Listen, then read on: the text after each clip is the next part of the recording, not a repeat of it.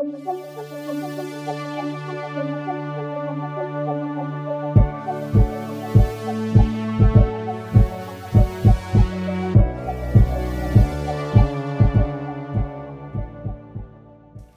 bonjour, ici Dominique de Dans l'ombre du dragon et aujourd'hui j'ai pour vous un épisode spécial du journal de Dandy où on va pas vous présenter un seul jeu, mais en fait cinq moteurs qui vous permettent de jouer en solo, soit à des jeux de rôle que vous aimez, que vous connaissez déjà, euh, soit que vous pouvez improviser sur le tas.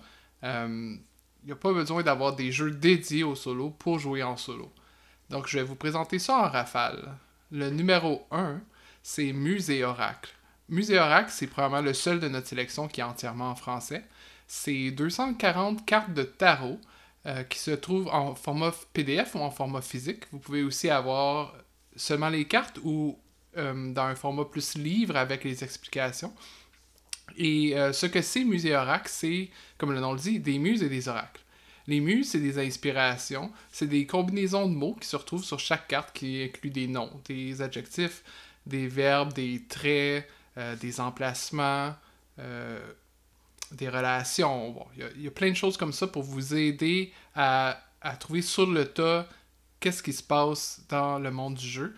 Euh, et d'un autre côté, vous avez les oracles qui, eux, sont pour la résolution. En fait, c'est simple, c'est des résultats de dés, comme si vous aviez roulé les dés, mais vous n'avez pas besoin de les rouler puisque les cartes vont déjà vous donner les résultats. Vous avez même euh, à même les cartes des résultats pour les Day Fate qui sont des plus 1 et des moins 1 par exemple. Euh, l'utilisation de Muserac est très variée.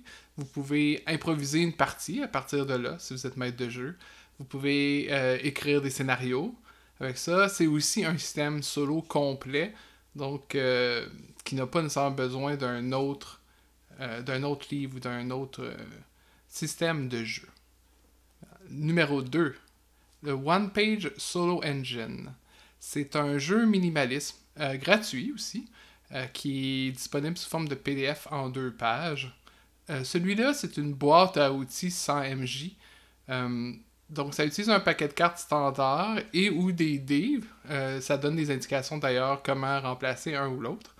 ce que c'est, c'est que la première page, c'est des oracles. C'est des choses qui vous aident à déterminer où l'histoire s'en va, qui ajoutent des complications, euh, qui vous donnent aussi des actions de maître de jeu, euh, auxquelles vous allez peut-être être familier si vous avez joué à des jeux comme Thirsty Sword Lesbians, qu'on a présenté dans notre podcast régulier.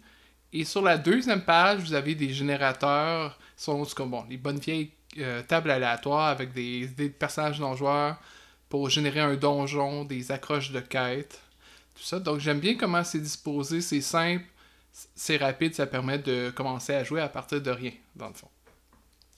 Numéro 3. C'est le Mythic Jam Emulator qui est bien connu dans le, dans le milieu, qui est un PDF quand même d'une taille moyenne, 54 pages.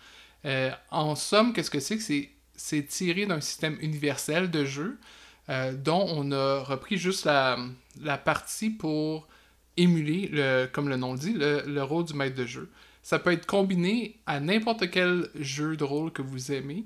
Euh, et vous pouvez y jouer sans maître de jeu en groupe, comme vous pouvez jouer en solo, donc dans lequel vous êtes maître de.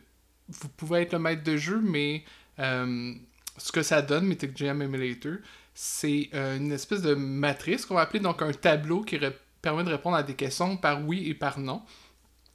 donc c'est principalement une méthode de résolution euh, d'action à partir de ce tableau-là. Euh, c'est pas de la création de contenu, par exemple, euh, avec Musée Oracle et inspirations, tout ça, ou les tables du One Page Solo Engine. C'est vraiment plus une façon de, déterminer où l'histoire s'en va. Et ce, qui ce qui peut être intéressant, si vous voulez avoir quelque chose qui, qui se rapproche un peu des, des aléas d'une table avec un avec un groupe ou un maître de jeu, c'est le facteur de chaos qui peut venir modifier les scènes. Donc, vous organisez votre partie par scène. Puis au début, vous allez de chaque scène, en fait, vous allez déterminer euh, quel est le facteur de chaos. Ça va vous dire s'il va y avoir des rebondissements, euh, des, événements aléatoires qui, eux, sont présents aussi dans l'outil, euh, dans une autre partie de l'outil. Et ça vous donne quand même une certaine, euh, un certain pouvoir d'interprétation des événements. Mais ce qui est vraiment la force du Mythic Gem Emulator, c'est d'avoir cette gigantesque matrice stable euh, selon les probabilités, qui utilise d'ailleurs un des 100 ou deux des 10. Le numéro 4 maintenant, il est similaire à celui que je viens de vous présenter. C'est le CRGE, c'est-à-dire le Conjectural RPG GM Emulator. Euh, la différence principale avec le Mythic, c'est que c'est plus narratif. Euh, c'est moins basé sur une matrice unique avec, des facteurs, tout ça.